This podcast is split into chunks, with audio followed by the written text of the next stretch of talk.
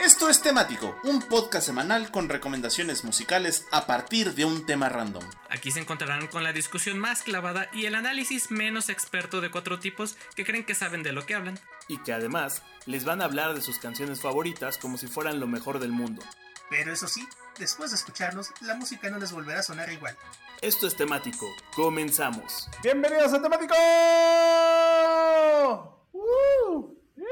Temático cumpleañero. Cumpleañero, ¿eh? Sí. Bienvenidos una vez más a este su Banana Cast favorito.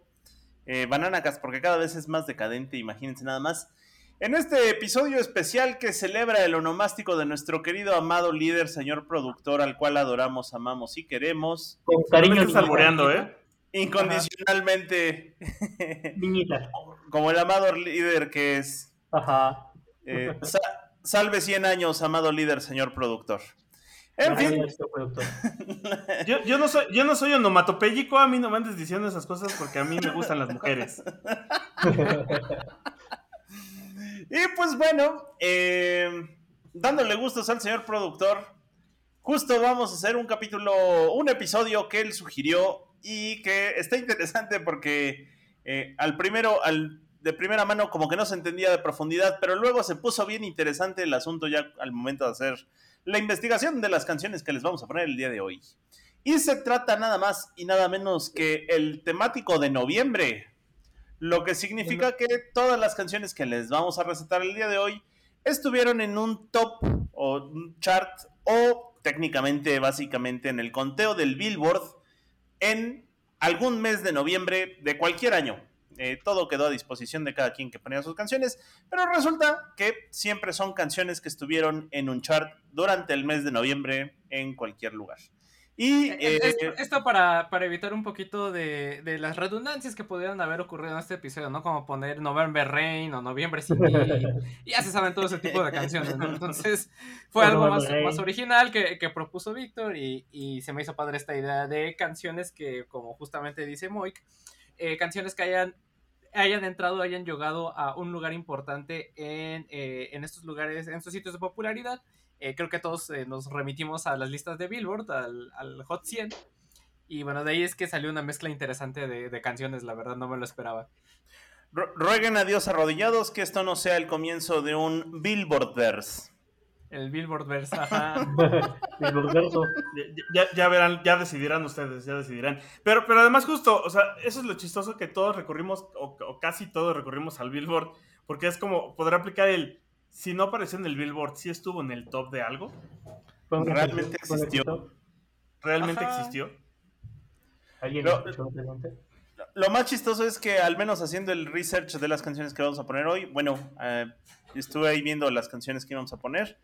Y curiosamente, hay un chorro de canciones que llegaron al Billboard en su momento y no pasaron a más para después. Sí, yo tengo un, eso. Sí, tengo un par de, bueno, sobre todo un caso en específico que sí, que es una de las mejores canciones, una de las canciones más emblemáticas que, que han existido en ese género. Y no pasó del, del lugar 70, del 69, creo, de un lugar ahí del, del y, y, y, luego ves muchas en el top, principalmente me pasó ahorita en los 90, que ves mucha balada noventera que es como, güey, ni te topo. Pero soy el éxito de 1994. Estu, estu, ni, ni, siquiera estuve en el 100, estuve, o sea, en el 50 o 60. Estuve en el 10, güey. ¿Qué no te acuerdas de mí? No, no sé quién no. seas. A, artista si no de color Macarena. genérica que toca rhythm and blues. Ajá. Soy Natasha con mi éxito My Heart Beats for You. Sí. Ándale, ja, justo. ¿Alanis qué? Sí, sí, sí, señor Oso, claro. Mucho One Hit Wonder en, en, esas listas. También, ¿no? Es lo que se presta a las listas. Luego a tener como cosas que llegan alto una vez y ya nunca sabes nada. Por eso sí. ahora tenemos las ya tan fiables listas de reproducción de Spotify. Claro, claro. De que sí, sin 100% reales sin bots chinos poniéndole play. Ajá, exacto. Ajá, sin, exacto. sin, empresas que se dedican a subirte los escuchas. No es que lo hayamos hecho para cierto podcast.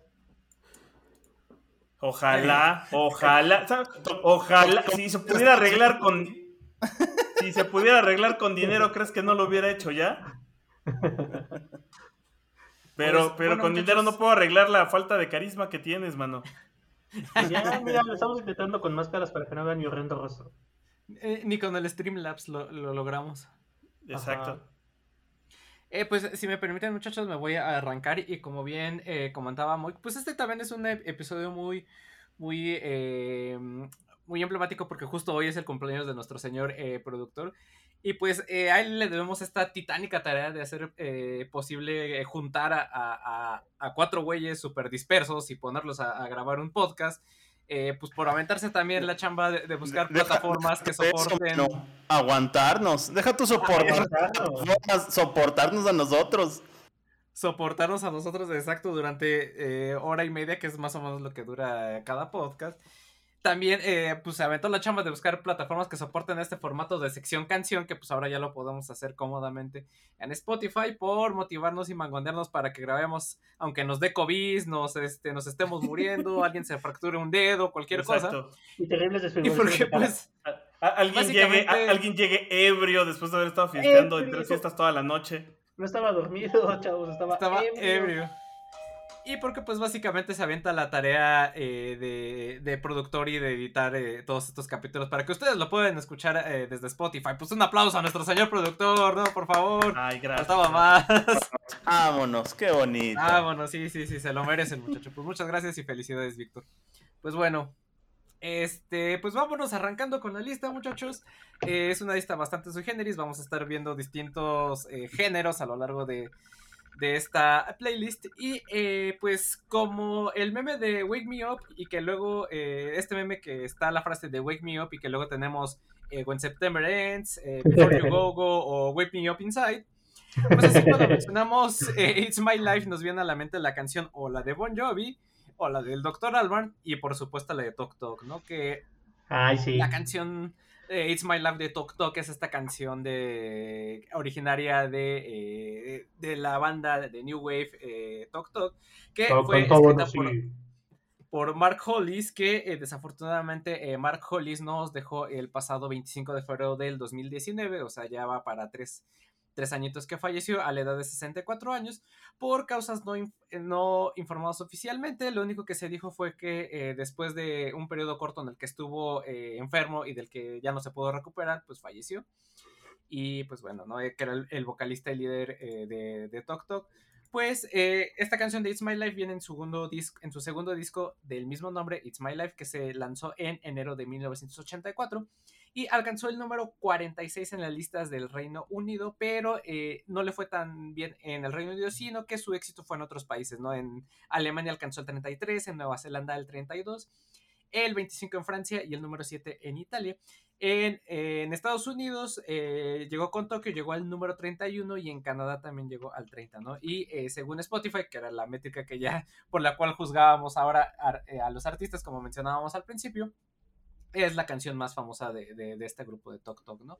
Pero, eh, pues, no, ahora no vamos a poner esta versión, sino vámonos con uno de los mejores covers de la historia que ha existido, me, me, llevaría a, me atrevería a decir, y es este cover que hace la banda de, de No Doubt, ¿no? Que justo grabó una versión, bueno, esta versión de la canción para promover su disco de, de grandes éxitos, el Singles 1992-2003 y que además cuenta con la colaboración de la prestigiosa productora eh, Neil Hopper, que eh, si no ustedes no ubican a Neil Hopper, pues es una... Eh, es, es, hombre o mujer, siempre me hago bolas por el nombre. Que alguien me, me No hay Creo que mujer, el, ¿no? el, género es fluido, mano. Sí. Gender fluid. Hay género fluido. Según yo es mujer y es este productora británica y que ha, este, ha, le ha, eh, ha colaborado con desde eh, personas como Björk, No Doubt, Gwen Stefani, Madonna, Garbage, YouTube eh, y hasta incluso Massive Attack, ¿no?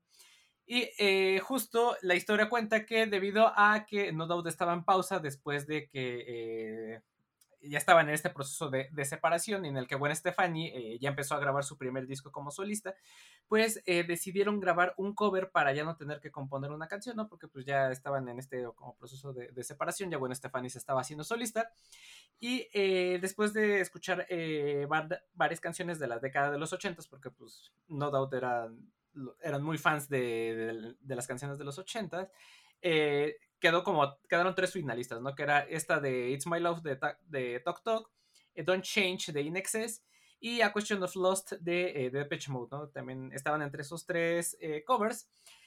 Y eh, de repente empezaron en un ensayo a tocar It's My Life y a la productora le, le, gustó y dijo, ah, sí, este, la es una canción con la que pues, te sientes bien y está chida esa rola. Y pues de ahí para real, no es que se quedó esta canción de It's My Life como parte de, de este sencillo promocional que usaron para su disco de grandes éxitos, ¿no? Y eh, como tal, esta canción tuvo una nominación a los premios Grammy en el 2005 en la categoría de mejor actuación pop vocal de un grupo dúo. Y eh, el sencillo salió el 30 de octubre de 2003 y justo entró al Hot 100 de Billboard en noviembre de 2003, si no me equivoco, por ahí de la segunda o tercera semana de noviembre.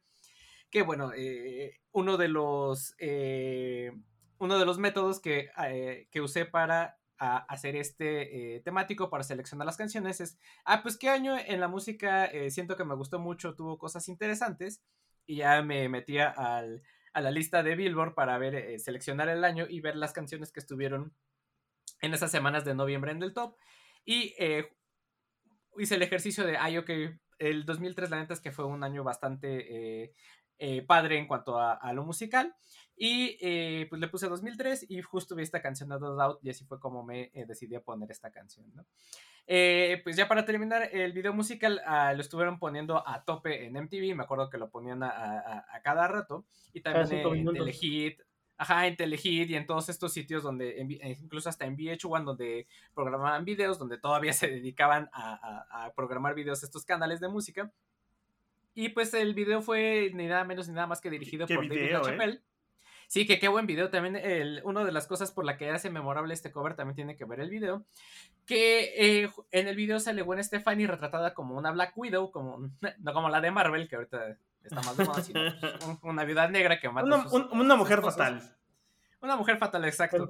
Que justo eh, el personaje que aparece en el video se parece mucho a la actriz Jean Harlow, a quien Gwen Stefani interpreta en la película de El aviador de Martin Scorsese. Ahí es como un pequeño eh, homenaje. Oh. Y bueno, pues en el video se ve como ella es llevada a juicio por los asesinatos de tres hombres que conocía, que los tres hombres son eh, integrantes de, de No Doubt. Y eh, estas escenas están intercaladas con momentos de Gwen Stefani en la corte, así llorando y diciendo, ay, casi, casi, este, haciendo, eh, pidiendo clemencia. ¿Por qué, ella mató a la banda? ¿Por qué ella la mató? sí, justo lo que es este video y el de, ay, la de Don't Speak, que eh, habla de cómo se separan la banda, es como así, este, un, un vistoso futuro de lo que iba a pasar, ¿no? Porque justo en el video de. de ¿Y, de, ese. ¿Es de ese mismo disco o ya es de solista cuando hace el de Cool? Es, de solista, ¿verdad? La de Cool ya es de solista. Es, como la continuación. O sea, ya que mató a la banda, ya es, ya es Cool, Y pues, eh, justo el video, según termina, en que ella la llaman a la cámara de gas vestida con su uniforme de, de prisión, y donde la va a ser ejecutada. Y en el cielo aparecen los. Eh, los tres cotas de la banda que mato ahí viéndolos así nomás riéndose así, ah, qué bueno, ándale, por, casi casi por culé. pues, eh, pues nada, una de lo que les comento, uno de los mejores covers que tal, vez haya existido. Eh, es un gran, gran, gran cover este No Doubt a It's My Love de, de Tok Tok. Así es que vámonos con esta buena rola. Bueno, pues nada, continuamos en temático de noviembre.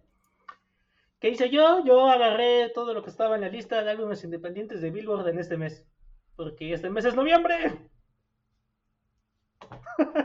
Así es que, pues, easy peasy. y bueno, ¿qué es la lista de álbumes independientes? Supuestamente era la, la lista que de álbumes que vendían más, ya sean álbumes completos o EPs, de artistas que no estuvieran firmados en una disquera mayor que no estuvieran como en EMI o Sony o en alguna grande. Y es lo que nos dice Wikipedia. Creo que ahorita ya no, no, tengo muy claro si sigue que es independiente hoy en día, la verdad. Porque la lista de cosas que hay aquí está, está bastante extraña.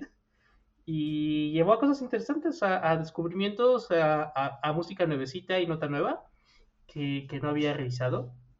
También creo que pues igual ahorita pues todo, gran parte del top de Billboard es hip hop, ¿no? Traté de evitar eso. No es que no me guste el hip hop, nada más no, no se me antojó.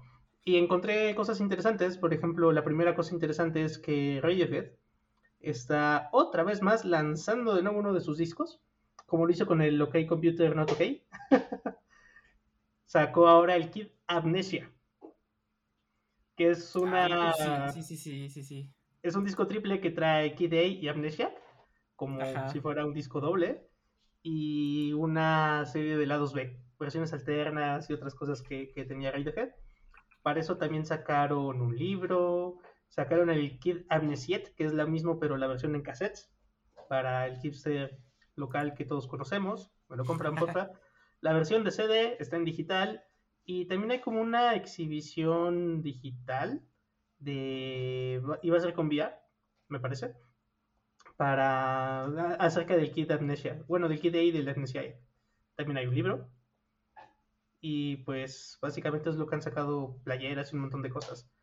Como que están haciendo reissues bastante interesantes de Radiohead. Y la verdad no, no me ha dado tiempo de escucharlo todo. He escuchado solo pedazos hasta ahorita. Pero si es de la calidad de lo que hay Computer Not OK, vale la pena. Creo que hacen buenos remasters, buenos relanzamientos, los pates de, de Radiohead. Aparte que creo que nunca sé si es mi disco favorito o si es el OK Computer. Es uno de esos dos. Ay, Si no es que los en dos las puntos mismas. en empate. Sí. Ajá. Porque además, este, Kid A tiene el himno nacional, que es un, es un gran rolón, de acuerdo a mi, a mi parecer.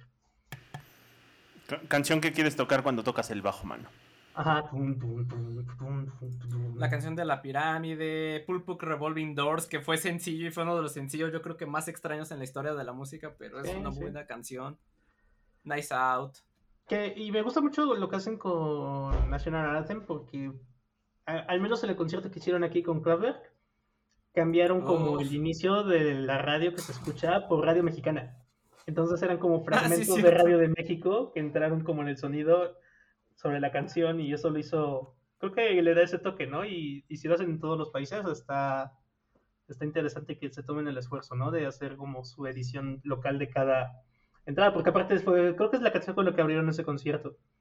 Y justo empezaba como con ese sonido de radio de México y luego empezaba a sonar este de National Anthem, que está también, si lo ves del lado perspectiva mexicana, es como cuando ponen el himno nacional, ¿no? A las 11 de la noche. y empieza de nuevo la transmisión de la radiodifusora en la que estés. Eso, eso, eso lo hizo interesante. Y para esto sacaron un sencillo con un video nuevo de una canción que viene en la parte de la 2B. La canción se llama Follow Me Around. Y pues ahora sí que el lanzamiento nuevo, viejo, con video, no sé cómo lo queramos interpretar, de Radiohead, promocionando su, su relanzamiento del Kid y del y del Amnesia. Entonces está, está, está chido, den- denle una vuelta. Si ya escucharon Radiohead, denle una vuelta otra vez, siempre está bien bueno el Kid. El Kid es uno de esos discos que puedes escuchar de inicio a fin sin problema. El Amnesia es como su continuación y no está mal, pero no es el Kid. Sí es, sí, es como el lado, lado B, por decirlo de alguna Sí, forma. sí, sí, porque se supone que iban a ser, creo que discos dobles, ¿no? Algo así iban a salir como al mismo tiempo y al final no, no pasó. Salió primero Kid A y luego Amnesia, que es como la continuación, pues, temática espiritual del Kid A. Ahora esta vez ya salen juntos. Y denle una revisada, denle una checada. Si pueden comprar una versión física, estaría bueno. Ahí nos la prestan para que la veamos. Y si no, pues está en su plataforma de streaming favorito, como él es Spotify. Y es así como ponemos la primera canción de lo que está in y entró esta semana en el Billboard, en el top 100 de álbumes independientes. Pues continuando con el temático de canciones de noviembre, porque salieron en noviembre, vámonos hasta noviembre de 1901, cuando el 70 nos lo había robado el Kaiser. Vamos hasta, hasta noviembre de 1971 en una bonita canción que es una gema, una joya del Me gusta el negro. Es nada más y nada menos que Don Marvin Gaye de su disco así inmaculadísimo, así súper preciosísimo ese disco que es el What's Going On y que es ciertamente, y aquí lo tengo en los apuntes, si ustedes no ubican a Marvin Gaye, y no los culpo porque ya es un eh, artista de estos afroamericanos que solo escuchan gente mayores de 50 años, no pasa nada. Para eso estamos aquí recomendándoles música. Escúchenlo. Eh, este cuate John Legend le roba todo el estilo a Marvin Gaye. Todito, todito el estilo. Del falsete, la música. Si, si a ustedes les gusta actualmente John Legend, les va a volar, les va a encantar lo que es Marvin Gaye. Y si tampoco conocen a John Legend, que lo dudo, entrenle directo a Marvin Gaye, que qué, buen exponente del soul y del rhythm and blues es, y del sonido Motown también es una de sus grandes firmas insignia como artista, y que en 1971, por ahí del septiembre de 1971, saliera eh, uno de los mejores discos de toda la historia, que es el What's Going On, y es una joya musical eh, en todo el sentido de la palabra. No se nota o es muy, muy difícil notar el cambio entre canción y canción, y no necesariamente es un disco conceptual, simplemente la música unifica todos los tracks del disco y te habla del amor, de la espiritualidad y de los problemas. Y justo esta canción que les vamos a poner, que es Inner City Blues, que el nombre completo es Inner City Blues, Make Me Wanna Holler, es la canción que cerraría dicho álbum y tiene unos arreglos orquestales bien sabrosos, bien, bien deliciosísimos y hace lucir esta voz de Marvin Gaye, que era una voz privilegiada y era una de las mejores voces, les digo, del soul y del rhythm and blues de aquella época. Eh, la recomendación como tal, pues sí, es esta canción, pero eh, escuchen todo el disco, el What's Going On de principio a fin tiene, tiene cada joyaza, tiene la canción que le da nombre al disco, que es What's Going On, tiene esta, que es la, la que cierra, que es Inner City Blues, tiene eh, la de, que le hice un cover, este Pearl Jam y los Strokes, eh, Mercy Mercy Me de Ecology, que tiene ya un mensaje ecologista de los- desde los años 70 y que por cierto esa le hacen un cover eh, Julian Casablancas y este cuate de, Pearl Jam, este Eddie Vedder, le hacen un cover que también está bastante chidín. Tiene otra que se llama Save the Children. Todas y cada una son el, el disco original. Básicamente son nueve canciones, dura alrededor de 40 minutitos y es una joya de, de música. Entonces, bueno, pues esto les digo, llegaría al top, llegaría a ser el número 9 en la primera semana de noviembre de 1971.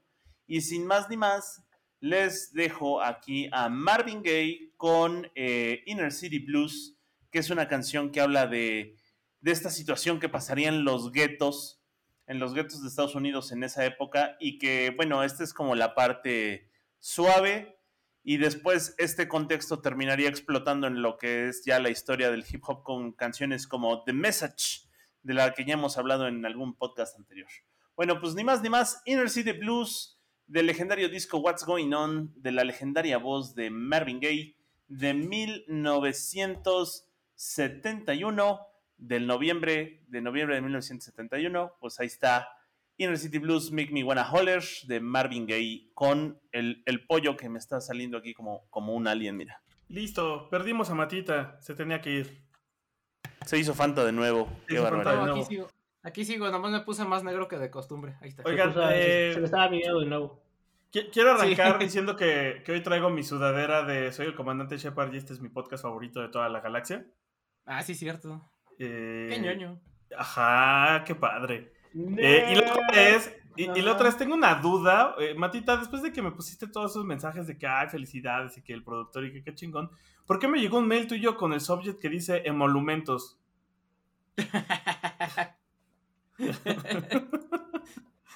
ah, no lo sé.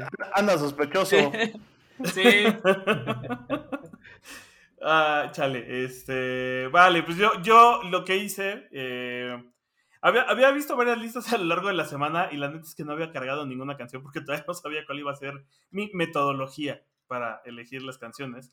Al final lo que hice es. yo Iba a tomar una, una rola de cada década, eh, pero en los 90 la verdad es que me iba a ir por Michael Bolton, eh, When a Man Loves a Woman, porque, pues, ¿quién no recuerda a Michael Bolton? Hubiera estado chido. Sin embargo, eh, decidí que los 80 y los 90 se iban a comprimir en uno solo. Entonces, es- eso es lo que van a cubrir. Eh, elegí luego otra canción para el 2000 y luego otra para los 2010. para, para cubrir tre- tres décadas de sabrosura. Eh, y justo para arrancar, vamos a arrancar con los 80. Y estuvo complicado porque estuve. Hay, hay tres cosas bien curiosas que encontré. La primera es que, ¿qué pedo con Bon Jovi? Que cada, cada noviembre de al menos tres o cuatro años tuvo un hit ahí en, en- en la zona, en los tops. fecha. Es, es como el hombre lobo, es, va, va con el ciclo de la luna, mano. Ah, sí, sí, sí. bueno, cada noviembre. Bo- Bon Jovi estaba cabrón. noviembre. Bo- Ajá. Bo- Bon Jovi estaba, estaban cabrones en los ochentas. Eh, y después la otra era, estaba muy en, en la mente con Walk Like, a- Like a- an Egyptian de The Bangles, porque me estaba acordando Ah, de rola. ellas. Eh, sale, sale, estuve- sale en Yo-Yo. Sí, sí, sí, es un rolón y estuve muy, muy a punto de ponerlo. Y al final me quedé con Tiffany. Tiffany es, yo creo que es un One Hit Wonder su rola. Eh, De hecho, si, lo- si lo dices así, creo que nadie la va a ubicar y vas a decir quién diablos es. Pero ella tiene una canción que se Y aparte llama... es cover. Ajá. Ah, sí, y, sí, justo. Y, y tiene una rola que es I Think We're Alone Now, que es como la, la versión más famosa, sí, este, pues fue con lo que pegó, que, que- que entró en el top en noviembre del 87. Y decidí usarla porque además es, ya ven que hay ciertos sonidos que, que- ubicamos mucho de los 80. Muchos tienen que ver con los comerciales de VH1 principalmente, este, con las rolas que utilizaban, pero creo que esta es una de esas rolas que también justo deben de, de- de existir en, en una compilación de cómo sonaban los 80. Y la otra razón es que además el video es muy emblemático porque es cada que alguien hace una parodia de cómo era la música de los 80, cómo eran los musicales o cómo eran los artistas ochentosos, como que hacen ese, ese estilo visual que hacen, que, que hacen en el video de Tiffany, ya saben, con la, la- los la chaviza en el, en el centro comercial, bailando y riendo sin sentido, en escenas bastante fabricadas y plásticas, pero así eran. Lo cual me lleva al último punto, que es, estoy segurísimo de que eh, la idea de How I Met Your Mother, de que, Robin, de, de que Robin era un artista pop de los noventas en Canadá, que eran los ochentas para los demás, está basada en Tiffany, porque es todo el estilo visual tanto de su carrera como de los videos que hizo. Eh, entonces, al final por eso me decidí en poner esta canción. Y pues sí, básicamente esta, eh, eh, esta canción, esta canción, la original es del, del 67, eh, la escribió el grupo, bueno, perdón, es, eh, pertenece al grupo de Tony James and the Shondells, que ni Sí, que pinche idea también de por la de. ¿Cómo no? Son los que tocan también No. de Crimson and Clover. Sí, son los de Crimson and Sí, Clover. sí, sí, sí. No los ubico. Claramente. No, es- te, te- te fal- Pues claro, ya, perdón, sí es cierto, güey. ¿Cómo lo pude haber olvidado? O sea, fa- faltaron, faltaron en tu casa de estos recopilatorios de música de los 60 y aparte el cover de los hitters en español de esta de Ahora estoy solo y sin tu cariño no tengo nada, que era lo que decía. Ah, sí. ay, güey. Tómala. Eso seguro aparecen en la de No sabes de rock, chamaco pendejo. Es- espérenlo. Oh, oh, Le faltó No, ¿sabes quitar el micrófono. A- aparte, bien, me sorprendió porque de esas canciones que ya vienen en estos eh, recopilatorios de música que dice Reventón de mis abuelos. Ay, eso debe doler. Sí. Dale. Pues Ya tenemos nuevo temático. piénsalo, sí, reventón de los abuelos, eso me gusta. Eh, Déjalo y escribo. pues, A Cotorreo verso, ahí te voy. y pues como les decía, este, este, este tema con Tiffany alcanzó el- la fama en, lo- en- en el 87. Eh, y pues sin más vamos a escuchar esa rola que cuando tienes una hija no quieres em- que estén escuchando con su novio. Así que vamos. Es que. Eh... Ah, sí, sí, sí. Sí, sí, sí. Sí, sí, sí, no, sí. Sí, eh, pues esta canción de, de, de Think I Were Alone Now, que justo es de, de Tommy eh, James and the Shondells, que también tienen esta canción de Crimson and Clover, que eh, la he querido poner en algún temático, pero nunca he encontrado el, el- el lugar para ponerla. Pero bueno, Policía de la Este- música, van por ti. Sí, ya viene la policía de la música, vámonos. Es que ya se me olvidó cuál es la que sigue. ¡Ay! Vámonos con. Uy, vámonos con. Uh. Vamos a ponernos gangsta. Acá vámonos al, al, al, al barrio, barrio. Pero al, al- barrio, al, gue- al gueto gringo. Vamos a aprender uno. Vamos con. Hue- Huele chistoso, Matita. Huele chistoso, ajá, como la chaqueta de Otto, exacto. Pues vámonos con este rolón del, del gangsta rap de, de- del señor eh, André Romel Young, mejor conocido como el Dr. Dre, que no sé en qué eh, universidad haya obtenido su doctorado. En la Universidad de la Vida, si mano. sea. En la Universidad de la Vida. Pero pues, eh, seguramente las calles le dieron su, su doctorado al, al doctor Dre y no lo niego. Aquí no ponemos en juicio eh, eh, su doctorado. Eh, lo que sí es que, eh, pues, vámonos con su canción más emblemática, que es Still Dre, que es, pues... Si ustedes escuchan esta canción con un pianito de fondo de intro, todo rap, todo gangsta, pues es esa canción la que están pensando, ¿no? De Still Dre, de Dr. Dre. que justamente la hacen en, colaboración con, con, Snoop Dogg, ¿no? Que también es uno de los más conocidos eh, eh, y emblemáticos eh, representantes del, del gangsta rap que hasta ha venido a tocar con la banda MS, pero bueno. Steel Dress, esta canción de que justo escribió, más bien, una de las curiosidades que les voy a contar más adelante que me sacó un poquito de onda, que yo no sabía a la, a este, la hora que estuve investigando para, para esta canción, es que gran parte de la letra la compuso Jay-Z. O sea, la escribió en el conjunto Doctor D con Jay-Z, pero no ve que gran parte de la letra la hizo eh, Jay-Z, que está acreditado con su nombre real, con Sean Carter, que pues Jay-Z no se llama Jay-Z, se llama Sean Carter, ¿no? Eh, resulta que incluso en una entrevista eh, que le hicieron hace no mucho a, Jay-Z, le contó a LeBron James y a Maverick en un programa para HBO que él escribió las rimas de, la canción como, o sea, él dijo, bueno, pues yo voy a escribir las rimas como si fuera eh, Snoop Dogg y Dr. Dre y se imaginó que estaba en, que era ellos y pues se escribió la, la rola, ¿no?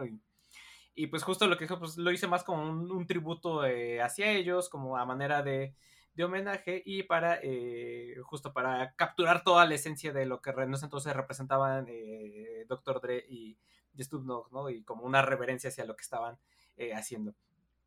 Eh, lo curioso de esta canción eh, es que eh, viene incluida en el disco multiplatino de Dr. Dre 2001, que salió, aunque el título dice, aunque el título del disco dice 2001, salió en 1999.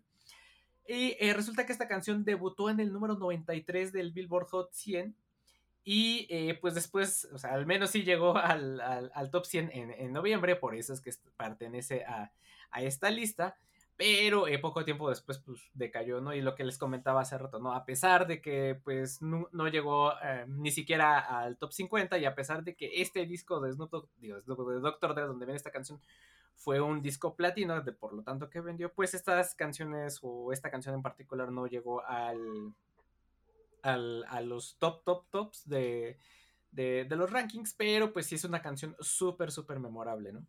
Y eh, justo eh, la canción habla de, en su momento, pues Dr. Dre lanzó su aclamado álbum debut en solitario, que es The Chronic de 1992. Y después de eso, Dr. Dre pasó siete años sin lanzar un álbum, ¿no? Eh, pero durante ese tiempo tuvo una carrera prolífica como productor, ¿no? ya sea con Snoop Dogg o con lanzando la carrera de, Eminem. pues siempre estuvo ocupado y es, pues hubo, un poco las personas y tan, no tanto las personas, también en la industria recriminaban un poco, ¿no? De cuándo iba a sacar su siguiente disco, de cuándo el, siguiente disco de Dr. Dre. Y es justo cuando saca esta canción eh, dentro de este disco como respuesta a todos, a este, todos aquellos que les decían, pues, ¿dónde andabas, cuate, no? Que les dijo, pues, básicamente la canción es, pues, aquí sigo, eh, sigo yo, sigo siendo del barrio. Eh, ya llegó por, por, quien lloraban. La neta me la pasé produciendo a estos vatos como Eminem, que también hasta hace un cameo en el, en el video. Y pues casi casi ya, ya no lloren, ¿no? Ya estoy aquí de vuelta y pues justo fue con una canción de, este, de este calibre. Que eh, justo en el video, como les comentaba, también es súper emblemático porque pues captura todo este espíritu gangsta rap de principios de, de siglo que era lo que comentaba Víctor, ¿no? Si a lo mejor el video de, de, Tiffany de I Think We're Alone Now de los 80s eh, representa todo el espíritu de los 80s, pues este video de, de Steel Dre, de, de Dr. Dre, pues captura en esencia todo lo que fue el gangsta rap de, de los 2000, ¿no? De, hace, de hace 20 años, pues ya saben, ¿no? Con, con low riders, con estos, este cochitos que se hacían así, uh, uh, uh, como de... ¿Es, el, ¿Es el Jenny on the Block de los raperos? Ajá, es básicamente todo lo que después rescataría Grand Theft Auto San Andreas eh, está en ese video. básicamente. lo pueden ver ustedes ahí. Dicen que hizo un acuerdo. ¿Eh? San Andreas es 100% Doctor Dre. Sí, San Andreas es total, el, el CJ, ¿no? Es, es totalmente, sí, sí, sí.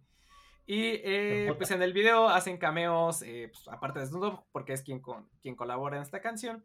Eh, también sale Eminem, sale el mismísimo Pharrell Williams y hasta el, el Shaq, el Shaquille O'Neal sale ahí también en el, el video. Y bueno, el dato curioso que ya les comentaba, que esta canción es escrita por Sean Carter, mejor conocido como Jay-Z. Y nada más para que se topen, eh, y ya para terminar de cuán influyente fue esta canción, pues si ustedes, eh, si ustedes son fans de, temático, que no lo creo, o no sé si han escuchado temático a lo largo de la historia, pues hemos recomendado mucho este sitio en internet que se llama Who Sampled, donde ustedes si meten el nombre de la canción, pues les aparece o, dos, si está tomando sampleos de algún lado la canción o si está siendo usada esa canción en sampleos. Y si ustedes meten Still Dre en, eh, en Who Sampled, eh, les diré que pues, la, el sampleo eh, no es de, ningún lado, pero la canción ha sido sampleada en 94 veces. Ahí nada más para que se den un quemón de qué tan importante y qué tan relevante es para el rap y el hip hop esta, esta canción de, de Dr. Dre. Y pues bueno, lo que les comentaba, ¿no? Si, Sí, seguro piensa en una, en una canción de hip hop con intro de. como. Sí, es como un pianito, ¿no? Digo que es el que es el. Sí, sí, es un pianito. Tin, tin, tin, tin. Ajá, así como con notas y después empieza acá un ritmo acá rapero y todos empiezan así. Esa canción es Steel Dre de, de Dr. Dre. Discaso, ¿eh? Pues, sí, discaso el, el, eh, el Steel Dre, justo como decía Mike, eh, pues huele a la chaqueta de otro porque eh, pues en uno, ahorita ya no está tan, ya es más común, ya, ya esto, este tema de la marihuana pues ya está más, ya no es tan tabú, ya, ya, ya se le quitaron muchos de los prejuicios que se le tenían, pero en ese entonces cuando todavía era, un, era más prohibido hablar de estos temas, pues sí saltaba a la vista que era un disco totalmente negro. Bueno, la portada era totalmente negra y solo aparecía una hojita de metal. El, disco de Doctor, de, de, donde viene esta canción, que es el 2001, es totalmente negro y solo aparece una, eh, una plantita de marihuana en la portada. Que aparte como que iba a salir, no iba a salir, si salió, no salió. Y, y siempre sí salió, ¿no? Exacto. Pues eh, justo vámonos con una de las mejores canciones que hayan llegado yo creo al top 100 de, todos los tiempos y que no, no pasó del lugar 89, pero sí eh, sigue teniendo un lugar en nuestros corazones, Steel Dre de Dr. Dre. Eh, bueno, yo la verdad no leí muy bien lo que estaba poniendo cuando puse esta canción y por un momento me emocioné mucho porque según yo había leído My Bloody Valentine, pero no, era Bullet for My Valentine. Sucede más de lo que quieras, que confundo un poco los dos porque me dejo llevar. Es como así. Ah, pues, yo, ah, también los confundo. O sea, no los confundo, sé muy claro quién son cada quien, pero como que nada más lees for my Valentine. nada más lees my Valentine y ya estás pensando en my Bloody Valentine. y estás bien emocionado pensando que por fin van a sacar un nuevo disco. Y pues no, resulta que quien sacó un nuevo disco, gracias a, y además gracias a que se retrasó una semana más, fue Bullet for Valentine, que tiene este álbum que iba a salir el 22 de octubre, pero que salió el 5 de noviembre, y con eso entra en este temático, porque está en el top 100 de álbumes independientes de Billboard, cualquiera que sea el significado de eso. Sí, también me pasa de que, uh, ya va a salir el nuevo disco de My este, Valentine. Ah, no, es Bullet for My Valentine. creo, creo que el significado que le quieren dar a Independiente ahora, en estos días, es que si tú como artista pones la lana para sacar tu disco, ya eso te hace, eso te hace independiente. Independientemente de, valga la redundancia, de cómo lo distribuyas o cómo le hagas la promoción. Sí, pero si tú pusiste la lana para la producción como artista, eso ya te hizo independiente. Porque, pues, todas las que estás poniendo, más algunas otras que estaban en la lista, lo, lo único que coinciden es en eso, que el artista puso la lana para que se hiciera el disco como él se le hinchaba la gana hacerlo. Porque es mi disco y lo hago como yo quiera. Es mi disco y hago lo que quiera. Sí, tiene sentido. Puede, sí, suena, suena, suena, suena que tiene, tiene todo el sentido del mundo. Y pues nada, My Bullet for My Valentine. Bullet for My Valentine. Eh, my Bullet for My Valentine, ¿eh? ya lo estoy agregando. para confundirlos más aún. Sí. Bullet for My Bloody Valentine. Imagínate. Güey, deberíamos hacer la banda de mashups o covers metaleros de My Bloody Valentine. de acuerdo. Bueno, pues son una. Una banda, este galesa, galica, ¿cómo se dice galesa? Welsh. Sí, galesa, ¿no? Gales. El Reino Unido se formaron en el 98 y pues tocan como metalcore. Está bonito, hacen música pesadita. Está, está, está muy cool. Dicen que sus influencias son Metallica, Iron Maiden y Slayer. Y los integrantes se conocieron haciendo covers de Nirvana. Bueno, se conocieron por su amor a Nirvana y empezaron a hacer covers de Nirvana. Suena a banda adolescente, mano. De Sí, esas, sí. de esas que empezabas hace 20 años y acababan bonito. Pues literal, porque empezaron en el 98. literal es onda adolescente, que justo empezó así, pero pues ellos sí, sí, sí la pegaron, se le hicieron, encontraron su propio sonido y han sacado siete discos. Y siguiendo la tradición de muchas bandas que nunca he entendido por qué hacen eso, pues su último disco es este homónimo a ellos. Se me hace siempre bien raro cuando el disco número N eh, tiene el mismo nombre que la banda. Eh, eh, es como extraño, ¿no? ¿Qué- ¿Quién comenzó la tendencia? ¿Los Beatles con el, con el blanco? Tal vez. O quizás antes, ¿no? Porque era así como. ¿Quiénes son estos güeyes? Los Drifters. ¿Y cómo le pones al disco? Ponle así para que los identifiquen y sale. Pero es que, ¿sabes Es que- qué? Que siento que cuando es en el primer disco está bien, ¿no? Sí, No sé, todo es bien, lo, tiene lo normal. ¿no? Pero cuando Ajá. es el séptimo disco, o en el caso de los Deftones el tercero, ya sabes, es como... eh. O ya, o ya lo llevas al absurdo como Wizard. Ya, que todos los discos se llamen Wizard. Total. Le sí. cambiamos el color. Sí, ya- ese, ese ya es chistín interno y así lo hacen más grande. Ajá. Bueno, pues así Bullet for My Valentine sacó un disco llamado Bullet for My Valentine, con éxitos de Bullet for My Valentine, que salió pues en el el 5 de noviembre del 2021. Puede dejar de decir Bullet for My. Valentine, No. y a pesar de que el sencillo que vamos a poner salió el 18 de junio, pues el disco acaba de entrar al Billboard de álbumes, así es que por eso entra. Y vamos a poner la canción que se llama Knives, que está bastante buena, está pesadita, está para mover la mata, está, está chidita. Escuchen Bullet for My Valentine. Si los llegan a topar en solo o en algún este, festival, dense la vuelta. La verdad es que tocan bastante, to- tocan bastante bien, sobre todo si les gusta cosas como Bring Me the Horizon o Trivium, que son bandas como un poco más nuevecitas. Denle, Ajá. está, está chido. Y pues nada más de este nuevo metal que a los trus luego no les gusta, pero que la neta está bien bueno. Vámonos con Knives de Bullet for My Valentine, del disco Bullet for My Valentine. Ay, güey, pues voy yo, ¿verdad? Ah, pues qué soquete. Pues sigo yo, avisen. Es que es ojete, sí. Bueno, pues ahora déjenme les re- ahorita poniendo pues semiclásicos y clásicos, déjenme les receto una canción que se llama Pop Music de una banda que originalmente simplemente se llama M o M y que el artista detrás de, detrás de esta banda, detrás de esta agrupación se llama Robin Scott.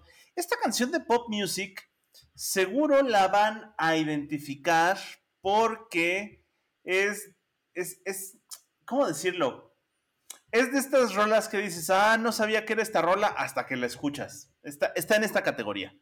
Y es una canción que es muy chistosa porque al ser una canción de eh, 1979 y precisamente de haber llegado al número uno de las listas en noviembre de 1979, es como de estas canciones que están en este limbo entre el sonido de los 70s, entre el sonido disco de los 70s y el sonido electrónico que llegaría en los 80s.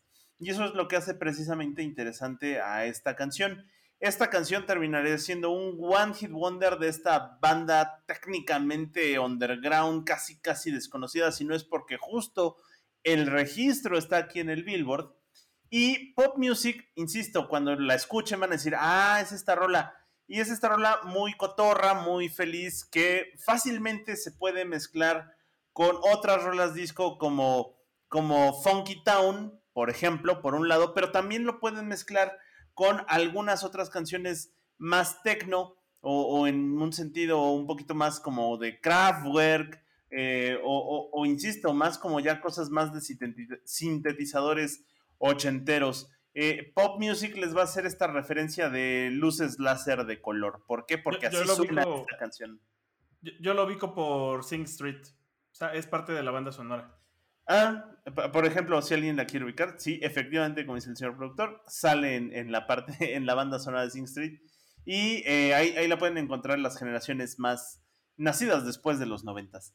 Eh, bueno, les digo, Pop Music fue un One Hit Wonder de la banda, pero eh, sí tiene un trasfondo musical bastante interesante. Pop Music es esta canción de la banda M, simplemente llamada M, que aparecería en el álbum debut de la banda que se llama New York, London, París, Múnich, y que nada más con ese puro nombre da, deja como que bien claro la intención que quería hacer este Robin Scott, que es el, el, pues, el que le mueve a la banda, de esta onda como de ser eh, avant-garde, como de estar siempre eh, en la último grito de la moda en esa época, porque son las ciudades top, tanto de moda como de música y como de ciertas tendencias eh, en esa época, y, pues, por lo regular siempre son de estas ciudades que salen a flote. Yo nada más le agregaría Tokio, pero bueno, Tokio llegó después. Tokio llegó eh, a mediados de los 80 a estar en estas, en estas categorías.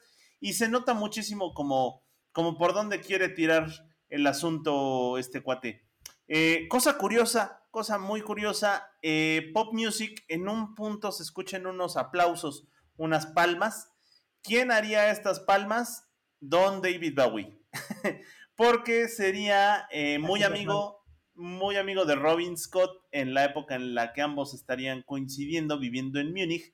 Y pues de paso, ya saben que Bowie era jonjolí de todos los moles y le entraba a donde le invitaran y que le gustara, porque, o sea, no nada más constaba la invitación, sino que tenían que invitarlo y que le gustara. Y entonces llegaba y le caía al estudio y te terminaba participando sorpresivamente en algo. En este caso, terminó haciendo los aplausos, que los aplausos rítmicos que escuchan en esta canción. M como banda fue básicamente un proyecto que duró entre 5 y 10 años, alrededor del 78 al 88, y después Robin Scott evolucionaría a otros sonidos. Robin Scott, fíjense que también tiene una historia bien interesante porque estudió en Inglaterra en, la, el, en el Croydon Art College junto con Malcolm McLaren, que fue famoso por fundar una tienda de ropa en Londres y que después sería quien armó a los Sex Pistols y los manejó y los formó en su primera etapa. Y también de eh, Vivian Westwood, Vivian Westwood que es conocida como una figura icónica en el mundo de la moda. Eh, sin embargo, eh, Robin Scott no le entró a la parte de la moda y decidió dedicarse más a la parte de la música y para los años 70 empezó primero experimentando con folk, no pegó, después pasó a hacer música progresiva, tampoco pegó, después se volvió productor y ahí estaba empezando a jalar a jalar más o menos una carrera pues estable, por así decirlo, como músico, ya en, el estudio de producción es ahí cuando conoce a su esposa, que la conoce eh, en la banda de Slits, que era una banda de punk, y les produce un disco a las Slits y les produce también a otra banda de punk bastante interesante que son Adam and the Ants.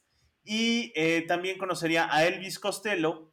Y en esta parte de ser productor es cuando empieza a experimentar con música de sintetizador y también es la época que empieza a ser finales de los 70s, principios de los 80s, cuando forma M, y que también es ahí donde conoce a David Bowie. Y pues como que todas las cosas se juntaron y terminaría siendo M. M sacó, M como grupo, nada más sacó tres discos y realmente el que pegó fue el primero por este sencillo que llegó al número uno. El resto quedó en la oscuridad. Después de M Scott se iría a una etapa africana en donde estaría experimentando con world music y de ahí para el Real pues volvió a ser productor sin pena ni gloria. Eh, sin embargo, esta canción es una pieza bastante interesante de música por el uso de sintetizadores y por lo que les digo es como este eslabón perdido entre la música disco y la música que vendría después en los 80s y por eso, solo por eso, vale la pena escucharla y prestarle atención. Y bueno, pues sin más ni más, de Robin Scott, de su agrupación M, del disco New York, London, París, Múnich de 1979, Pop Music con Z y K, Pop Music de, eh, pues sí, del grupo M de 1979 y pues, pues ahí está. Escúchala porque sí está, está interesantona. Ok, pues ya, ya, ya que escuchamos ese, esa, esa, canción que viene en ese disco que tiene el nombre de los intérpretes de la casa de papel, eh, podemos seguir avanzando. Eh, de los cacahuates, digo, de los cacahuates, de las lunetas esas. De las lunetas esas. Eh, Los M&M's. Ajá. Sí, eso. Bu- Bueno, pues ahora nos vamos a mover hacia el 2000, eh, específicamente 2001. En no noviembre del 2001. Ya le traías ganas a esta canción, ¿verdad, condenadote? Cabrón, a la que uno la de esos- canta. un- un- a la que la canta, sí, claro, este, no es cierto, sí es cierto. Eh, sí, sí, sí, de, de alguien que fue, que, que he sido muy fan desde que empezó su carrera es de Nelly Furtado, ese ya lo habíamos mencionado creo que en muchos temáticos antes. Uf, sí. Y, la podemos poner en una trivia fácil. y, y si no la ponía ahorita, ¿cuándo la iba a poner, muchachos? Entonces, pues aproveché que, que esta canción entró al top en noviembre del 200001 y estamos hablando de Turn Off the Light, con la que se daría a conocer. ¿Ese temático sí, hiciste por esta canción? Básicamente. No, podría decir que sí, pero no lo sabía. Digamos que fue un... ¿Cómo se le llama en alemán a, esa, a eso que son los accidentes felices? Serendipity. Un Slickman Habrens. Ese. Es uno de Pen- esos. Pensé que ibas a decir, o, o era temático de canciones para apagar la luz, o temático de canciones que llegaron al número uno, eh, o al top en noviembre. o temático de artistas que tienen su, su nombre con letra N y termina en Y.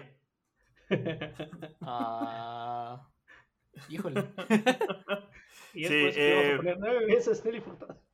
Pues este fue el primer sencillo del primer álbum de Nelly Furtado, el Guanelli, que salió en el 2001, eh, con el cual se hizo famosa. Eh, ahí, siempre hubo un pique porque en ese mismo año eh, apareció Alicia Keys y de hecho Alicia Keys se llevó el, el Grammy a la hora de los putazos.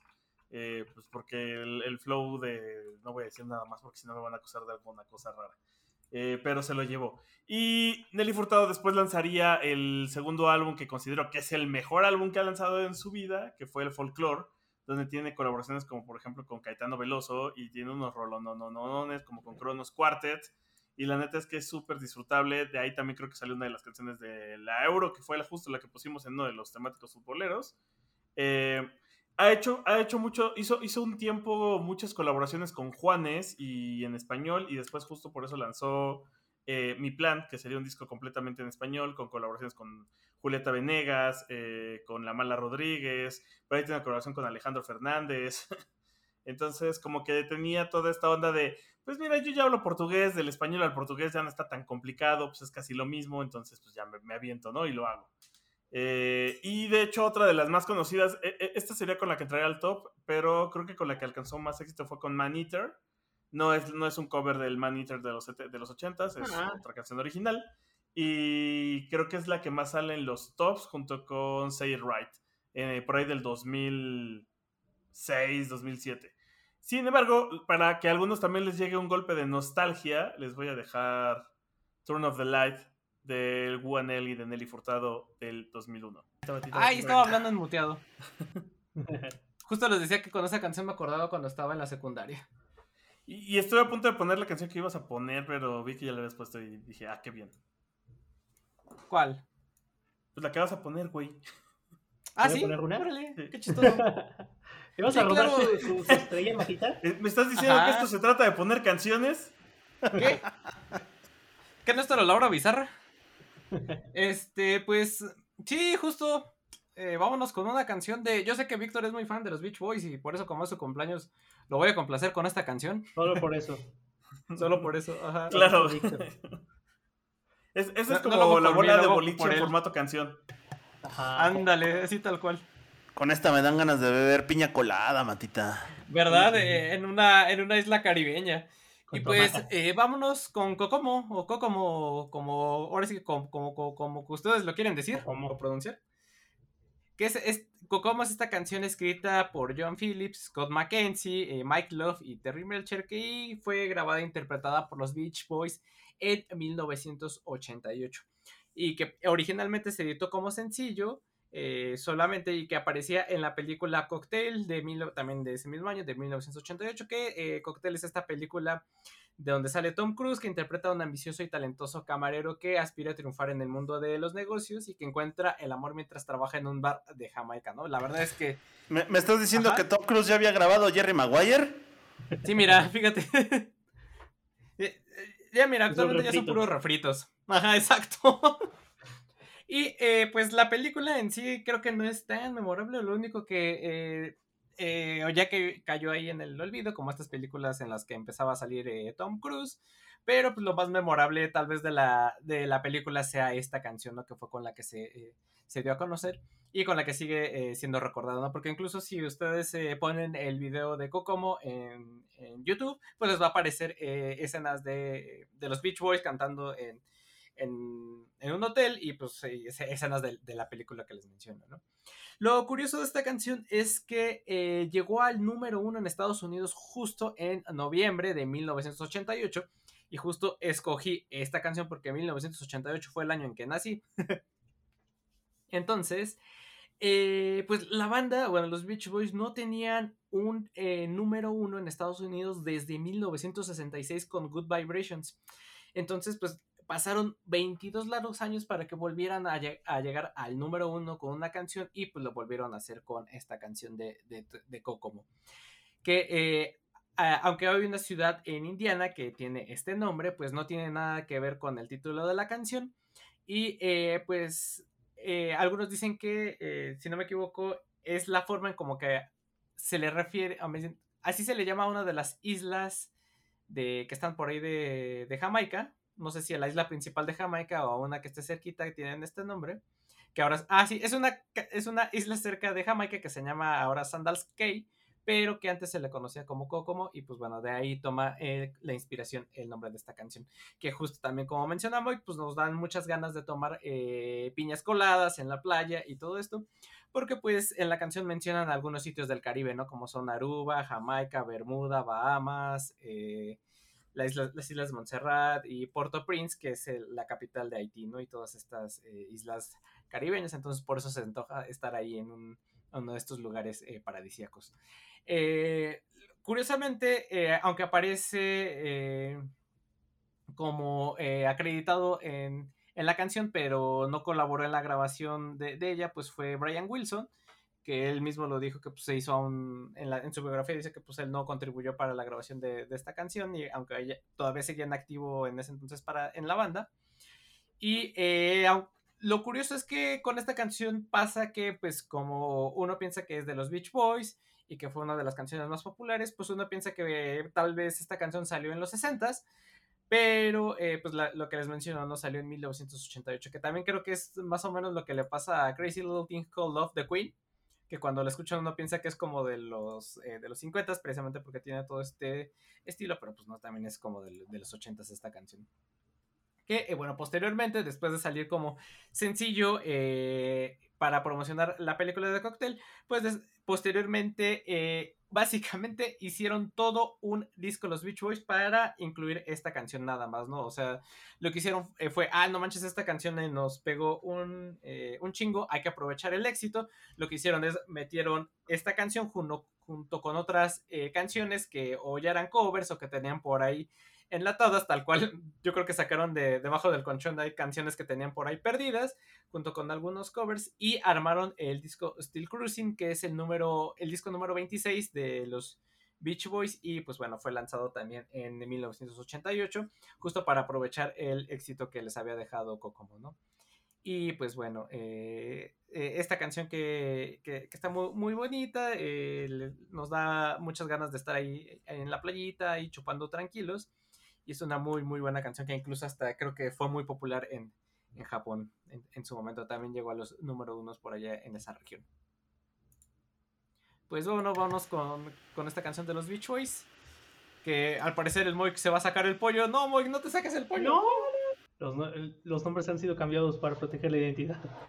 Cosas Ajá. que nunca pensé que verían un temático mano. Uy, sí, eh, yo también. Sí, verdad, y... eso es toda una sorpresa. Sí, ¿eh? Pero A, quería hacerlo en honor al señor productor. B, quería hablar del tema porque es un tema interesante. C, está buena la rola, la neta. La verdad es que esta señorita, desde los últimos discos de esta señorita han estado muy, muy buenos. Anda con todo. ¿no? Cuando dejó de usar el drama como inspiración para hacer. Sí, música. justo lo que iba a decir, nada más se dejó de pelear con demás artistas y ya empezó a hacer. Y se puso a chambear. No, no es que no Ajá. sé si, si, si, se puso a chambear o dejar el drama son cosas válidas para lo que voy a hablar ahora. Porque resulta que cosas que no pensábamos que iba a poner en temático nunca era el Pai poniendo a Taylor Swift y hablando de Taylor Swift. Que me consta que a Víctor se le gusta y la neta hace buena música, está, está chida la música de Taylor Swift. no Sí, es, sí, sí. no es mi top, pero sí está muy Justo- bien hecha, está muy bonita. A nuestro amigo Justo Brian. en la... Ah, yo la Brian. Justo hoy en la tarde estaba dándole una eh, revis- revisitada al folclore del año pasado y pf, qué discazo. Es muy, Y muy buen bueno, álbum. La, la- la Taylor Swift en- entraría en- entre tus elegidos folks, Vic. Eh, no lo sé. Depende del álbum. Porque este álbum tiene mucho synth pop, del que vamos a hablar. Y aparte, de- ahorita puedes ir al Starbucks y pedir tu café versión Taylor Swift. La está haciendo a lo grande esta mujer, ¿eh? Lo que sea de cada quien, mis respetos. Sí, sí. Sí. Y bueno, desde que pues, se independizó. vamos a hablar de un poco de eso. ¿Qué pasó con Taylor Swift? Pues ahí viene como chisme. Bueno, no es chisme porque sí pasó, pero es toda una A historia. ver, fíjate, Resulta- Pati, que Fíjate, Pati, que Taylor Swift, cuando empezó su carrera, firmó un contrato con una disquera llamada Big Machine Records y el contrato era de 18, de, de 13 años. Lo firmó en el 2005 y expiró en el 2018. Para entonces Taylor Swift se fue a, a Republic Records, que es propiedad de Universal. Y otra, un, un, un talent manager, un manager que no le cae nada bien, un representante que no le cae nada bien a Taylor Swift, compró la disquera donde estaban sus masters. Ella, según los intentó comprar a lo largo del tiempo y nunca pudo hacerlo. Llegó este cuate, compró la disquera que tenía propiedad de los masters y como que nunca llegaron a un acuerdo porque pues Taylor Swift decía que este cuate era como un bully, se la pasaba acosando a la gente y bien mala onda. El otro cuate dijo que nunca se llegó al trato ni nada.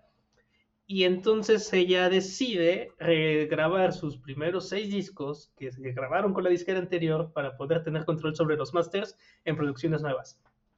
Y esto es importante porque de esa manera Taylor Swift no ha podido usar su música de sus primeros seis álbumes para lo que ella quiera. A pesar de que haya escrito, cantado, ¿sabes? Y sean de su autoría, no puede hacer eso porque los masters de esas grabaciones son propiedad de este cuate que pues fue, lo, lo- se lo compró la disquera donde estaban y pues prácticamente aplicó él, pues voy a volver a grabar mis propios discos para hacer lo que quiera con ellos. y No, por eso lo- lanzando discos. Lo más curioso que en esta etapa, en esta etapa en donde no la dejaban ella hacer nada, eh, la policía de Estados Unidos, cuando había protestas de estas del Black Lives Matter y similares, Ah, sí, sí. ponían sí, en sí, sí. altavoces, ponían en altavoces a las, esa- esas canciones de Taylor Swift Ajá, para que para los que bajaran, ellos- para bajar los videos. para que bajaran los videos.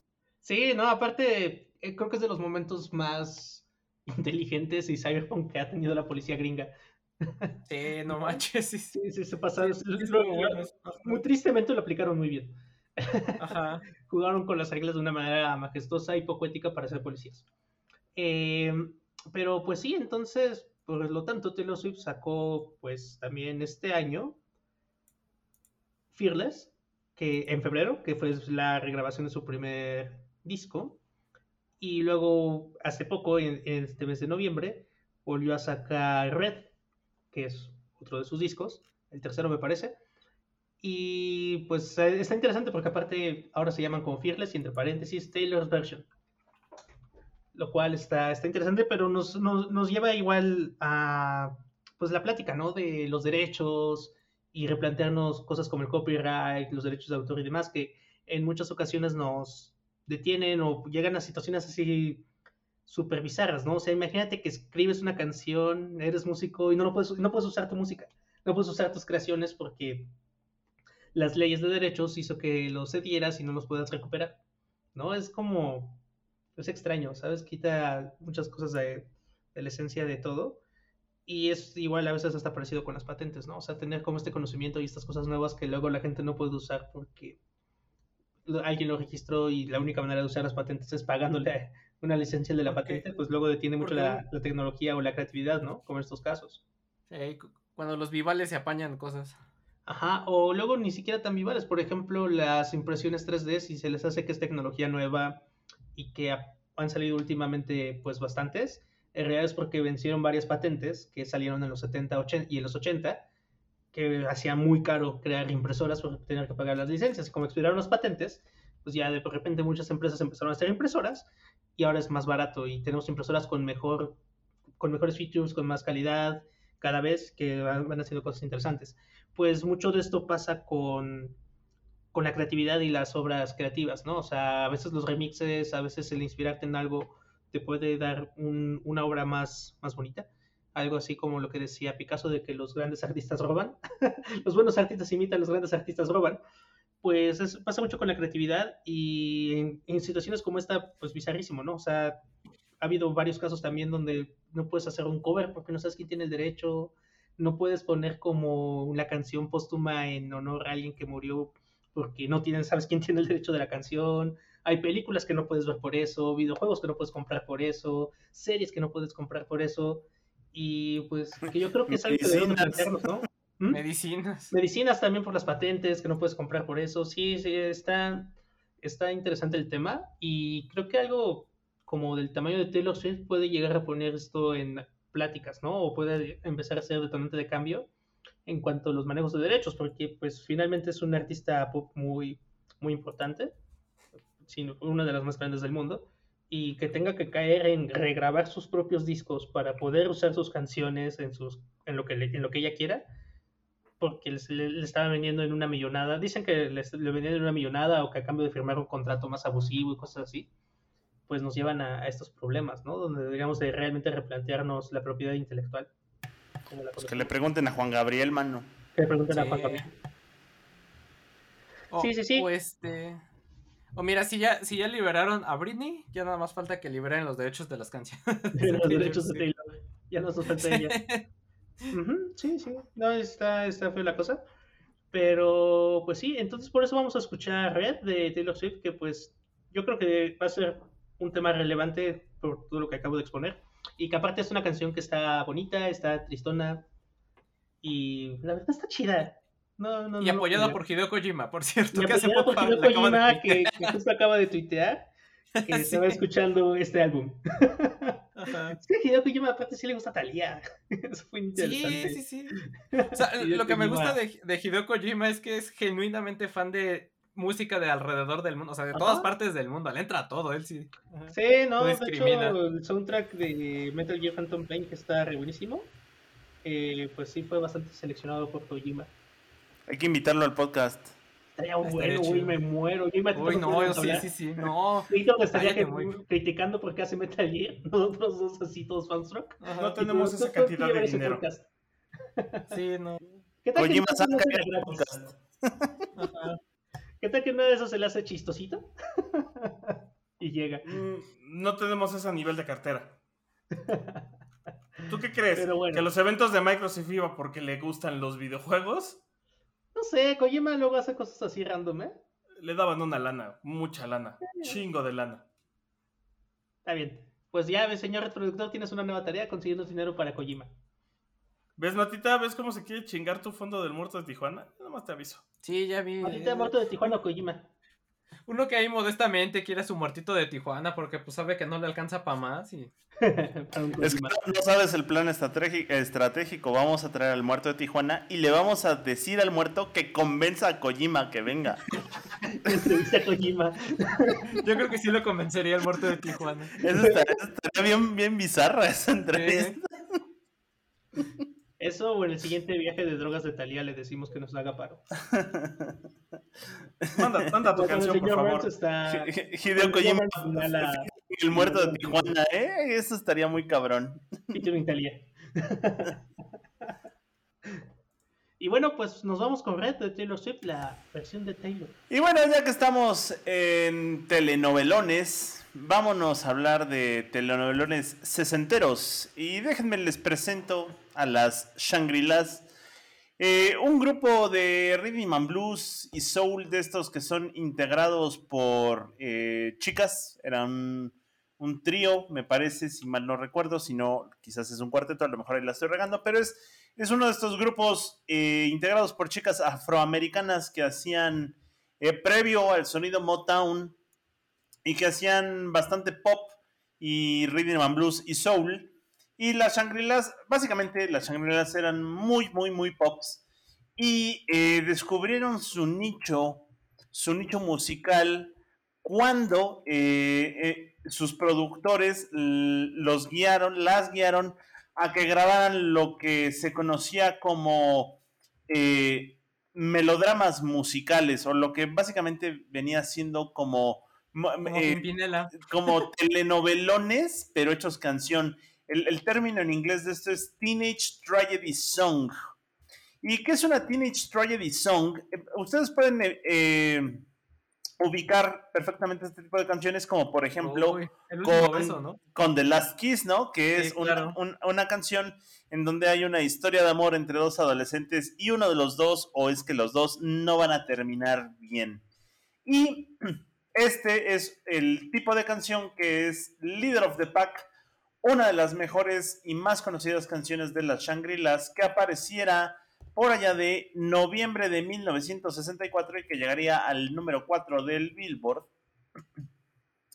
Y que es una, una canción muy reconocida de este tipo de, de grupos.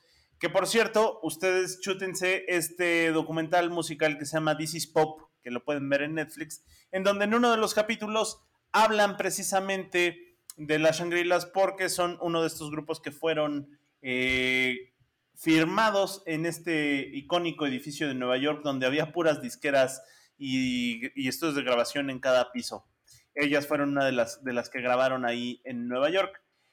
Em, ¿De qué va la canción? La canción resulta que eh, está una chica enamorada hablando con una de sus mejores amigas, y eso lo pueden notar netamente en la canción, y le está diciendo que ha encontrado el amor de su vida, que está perdida- perdidamente enamorada de un chico que es guapísimo y la trata bien, pero la mejor amiga le dice, pues ten cuidado amiga porque vive en el lado equivocado de la ciudad y puede que traiga mañas. Eh, y resulta que sí, que este cuate, pues sí está, es- esta chica está perdida eh, perdidamente enamorada de este cuate y lo ama y lo adora, pero es un pandillero motociclista. Y por ser un pandillero motociclista, en una de esas, pues está un día lloviendo, se le derrapa la moto y hay un trágico final, ¿no? Este tipo de comedia, este telenovelón, es, cabe en una canción de tres minutos y fue muy exitosa en su época. Pues de este tipo de corte de canciones eran la gran mayoría de canciones de las Shangri-Las al inicio de su carrera y pues, eh, pues generaría incluso todo, les digo, todo un género de canciones que es la Teenage Tragedy Song. Las Shangri-Las fueron en su momento eh, unas pioneras, fueron influencias de otras bandas del, del género que vendrían después, como las Ronettes, como las Supremes, como, como, de, como Tina Turner incluso, o sea, eh, fueron grandes influencias para estas, estas, grupa, estas agrupaciones de mujeres afroamericanas y bueno, pues todo lo que vendría a ser después con el soul y el rhythm and blues. Esta canción, pues nomás es para que no, no se olvide.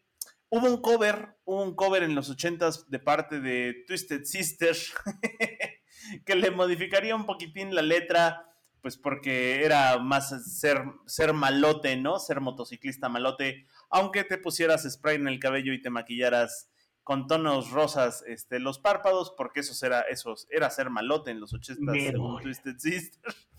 Eh, pero bueno, pero la, la idea es básicamente la misma. Y pues sí, de, directamente desde una época muy naif, muy inocentona, que es esta primera mitad de los años 60, vámonos con las Shangri-Las y The Leader of the Pack, que apareciera en, el, su álbum debut con el mismo nombre, The Leader of the Pack, de 1964, directamente desde la primera semana de noviembre. Y pues nada, ¿no? Es, es, una canción muy interesante, tanto por la anécdota como por la referencia histórica. Y pues ahí se queda The Leader of the Pack con The Shangri-Las. Oigan, pues ya llegamos al, al, al final de, del programa, a la recta final. Este, y yo voy a cerrar mi, mi temático con los 2010 como quedamos que les diríamos, sí, en eso quedamos. Que por cierto, Uy. en Wikipedia sí dice que comprende del 2010 al 2019 para todos los pitch que estaban con que eh, la siguiente década no empezaba en el 20, sino en el 21. ¿Qué te iba a decir? Eh, También de la sección eh, no te tocaba Cainal, ¿no? Esa, con eso iba a empezar justo, eso no te tocaba, Ajá. carnal. Eh, me sigue doliendo. El otro día estaba viendo un video de canciones con las que creciste en, el- en los 2000, 2010 y salía, salía Vichy. Y era como de, ay, mi Vichy, no le tocaba. ¿Qué cosas estaría haciendo ahorita Vichy. con reggaetoneros? o, o con, o con esta... ah, La, la- la de los hechiceros de- con Selena Gómez. Porque aparentemente pasó con todos los productores de, de electrónica. Pero bueno, justo Avicii es un productor, era un productor sueco de música electrónica, alcanzó la fama muy rápido y luego formó parte de el, el- el- ¿cómo le podemos decir? Creepypasta, mito de... ¿El Club de los 27? No, no, pero, pero más bien él entró en, la- en- en- en lo mismo de este Chester Bennington y... Ah, ya, los, Ah, los ya suicidados. de... Sí, sí, sí, Ajá, que lo, de- lo- de lo los que suicidaron. descubrieron una red de pornografía infantil entre las altas esferas del poder, ¿no? Una cosa así. Ay, no, no Matita, los hablaste suicidaron. demasiado. Fue un placer conocer. Ay, no. Y que los invitaron a desvincularse de la vida, como Matita lo van a invitar a desvincularse de la vida Sí, próximamente. Me voy a próximamente. hacer Fanta. Adiós. Eh, Otra vez. ¿Ves? Les dije. y pues vamos a poner una canción que es Wake Me Up. Este fue uno de sus más grandes hits. Alcanzó, alcanzó el top en el en noviembre del 2014. Qué buena Eh, rola. eh, sí, y es una rola que tiene como esta ondita justo de electrónico, como un poco de folk, como un poco de country, tantito. Por ahí tiene colaboraciones con Aloe Black y con... Y está, está en temático de échale ganitas, mano. Si ese Y ánimo con todo va a salir bien. Y, y el, guitarrista, el guitarrista de Incubus. Es uno de los colaboradores de la canción. Ay, ¿a Entonces, estuve, estuve a nada de poner a Rockstar para irnos como Rockstars de Post Malone, pero me- la neta ganó Wake Me Up de Avicii porque, ah, qué buena rola es. Qué gran productor y músico electrónico era Avicii. Y pues como tiene justo covers, ¿no? No le tocaba. No estoy seguro, no, te podría decir que no, porque de Tiene repente salen ahí como grabaciones. Hay, hay una versión mariachi, ¿no? ¿Con mariachi? Hay una Sí. versión con Ruskaya. sí, sí. Hay Está una muy buena porque es como ska y música rusa tradicional. Se pone, se pone chida. Entonces, para, para despedirnos, porque ya, ya, ya es hora de hacer la meme, eh, vamos a poner... pon- esa de eh, Wake Me Up con It's All Over. Ajá. Cuando todo esto se acabe, Eh. muchachos. O- o- otra para el meme de Wake Me Up. Justo de lo que All Over. Mi- mira- mismo ahí se ganó el- Este, este es, este, este es un temático Ouroboros que se muerde de la cola porque empezamos como terminamos y terminamos como No, empezamos. Ouroboros está en otro podcast. Ah, sí, ese es de otro, perdón. El señor Burroboros. Vamos a escuchar Wake Me Up de Avicii y regresamos para despedirnos. Y pues ya LB. Hasta luego, amigos. Nos solemos. La de la. Recuerden seguirnos en facebook.com diagonal temático MX y escucharnos todas las semanas en Spotify con todo y canciones. Favor. solemos. Solo nos tomó Bye. cinco años lograrlo. Cuídense. Adiós. Esto es una producción de La Hora Bizarra. Lucky Land Casino asking people what's the weirdest place you've gotten lucky? Lucky? In line at the deli, I guess? Aha, in my dentist's office. More than once, actually. Do I have to say? Yes, you do. In the car before my kids' PTA meeting. Really? Yes. Excuse me, what's the weirdest place you've gotten lucky? I never win and tell. Well, there you have it. You can get lucky anywhere playing at LuckyLandSlots.com. Play for free right now. Are you feeling lucky? No purchase necessary. Void where prohibited by law. 18 plus. Terms and conditions apply. See website for details.